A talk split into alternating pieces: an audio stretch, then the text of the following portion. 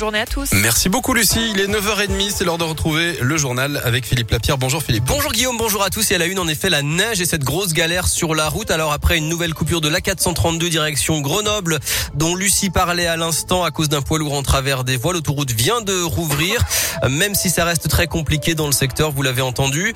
Les camions euh, sont stockés sur plusieurs autoroutes depuis ce matin, la 43, la 48 notamment autour de Grenoble.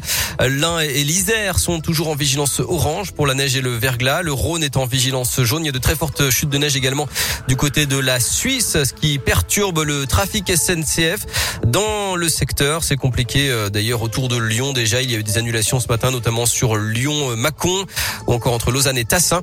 Et les opérations de déneigement continuent sur les routes et sur le réseau secondaire. Soyez très prudents.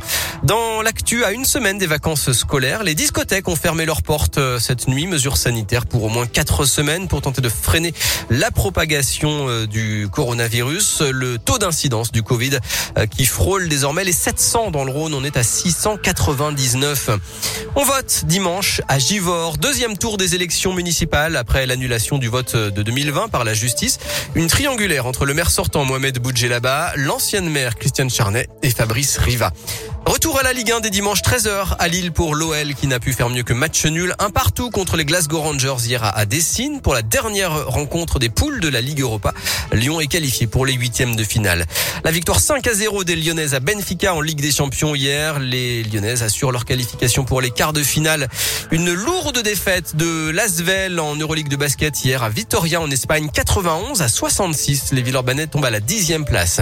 Et puis enfin encore deux jours pour profiter de la fête des Lumières. À On rappelle que le port du masque est obligatoire. Merci Philippe, à tout de suite. À tout de suite.